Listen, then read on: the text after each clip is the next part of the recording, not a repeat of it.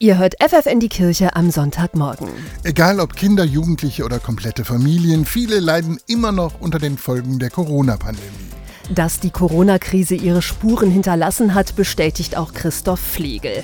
Er leitet die katholische Jugendhilfe Don Bosco in Osnabrück. Im Moment merken wir schon, dass psychische Erkrankungen bei Eltern stark zunehmen.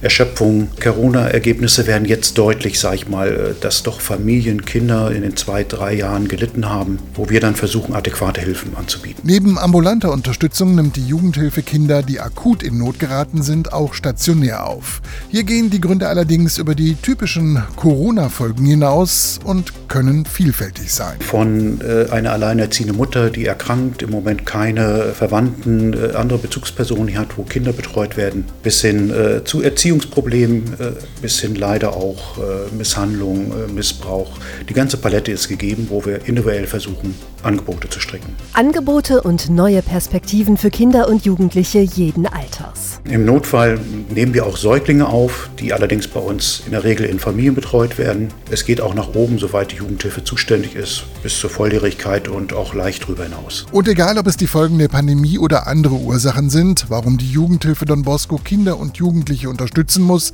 die Hilfe hat immer ein Ziel, sagt Christoph Flegel. Das oberste Ziel ist eigentlich in der Regel immer die Rückführung oder der Verbleib in der Familie. Da muss alles für getan werden, dass das irgendwie erreichbar ist. Es gibt dann doch hin und wieder Fälle, wo das dann nicht erreichbar ist. Da bleiben die Kinder, Jugendlichen bei uns in der stationären Jugendhilfe oder teilstationären Jugendhilfe. Und wiederum noch einzelne Fälle, wo auch äh, junge Menschen bei uns groß werden, erwachsen werden. Ihr wollt weitere Infos zur Jugendhilfe Don Bosco in Osnabrück? Dann schreibt eine Mail an kirche.ffn.de.